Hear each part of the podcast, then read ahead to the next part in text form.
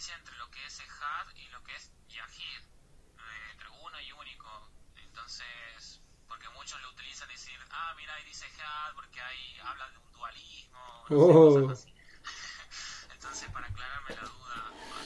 Ok, la, la, pregunta es válida, es una clásica pregunta hasídica, que hay discursos hasídicos enteros escritos solamente sobre esto. ¿Por qué dice Had y Ahid?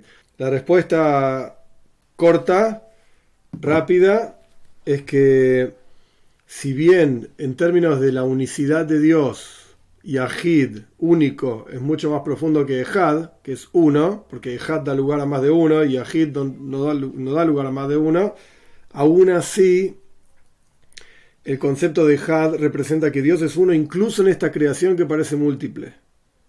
Incluso donde parece haber multiplicidad, sin embargo Dios es uno.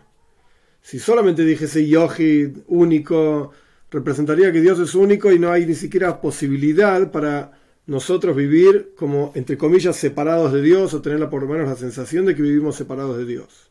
Entonces dice Ejad a propósito y no Yahid, para mostrarnos que a pesar de que hay un mundo y nosotros vemos el mundo, etc., sin embargo hay un solo Dios y el mundo entero es uno con Dios. Esa es la respuesta rápida, pero hay que mirar el, el discurso, hay que estudiarlo. Sí. gracias, Rab. Entonces, a ver si entendí. Entonces sería que a pesar de que Dios el mundo en compares complementarios opuestos entre sí, está puesto a propósito para decir que está so- por encima de, de eso que él mismo creó.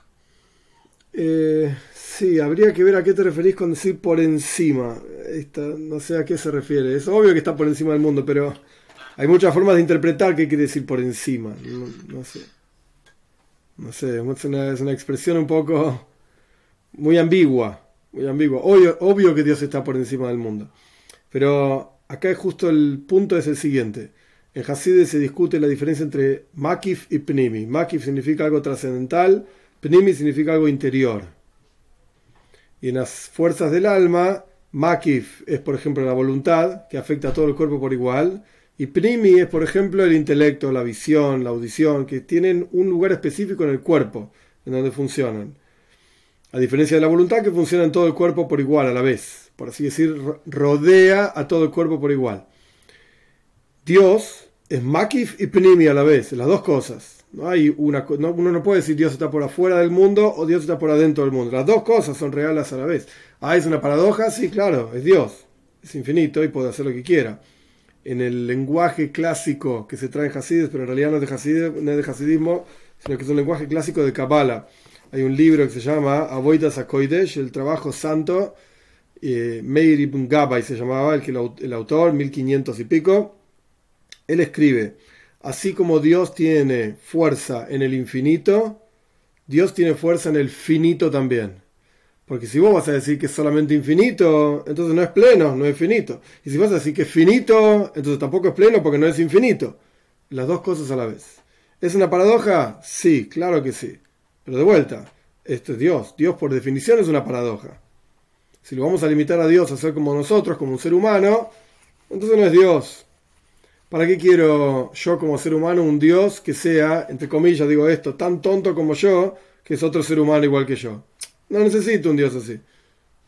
Para eso me tengo a mí mismo.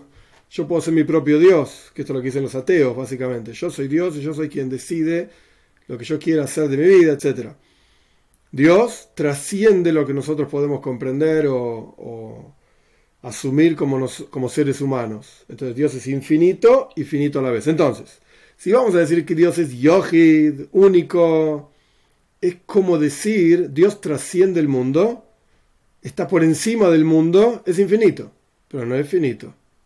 Cuando decimos que Dios es Ejod, es uno, lo que estamos diciendo es, oh, ¿qué representa la palabra Ejad? Esto lo traen nuestros sabios también, está en Shulchan Aruch, en el código de la judía. La Aleph representa el uno, que es el Aluf Esholai, el Señor del mundo. La Ges representa el 8, la letra Ges es 8. Son los siete cielos y la tierra, sea lo que fuera que quiere decir. La Dalet es, el 4. La letra Dalet representa el número 4, que son las cuatro direcciones del mundo. Todas las cuatro direcciones del mundo y todos los siete cielos y la tierra son uno, Ejod, con Dios. A pesar de que hay multiplicidad, a pesar de que hay un mundo, yo abro los ojos y veo un mundo, veo un montón de gente, un montón de animalitos, un montón de plantitas, etc.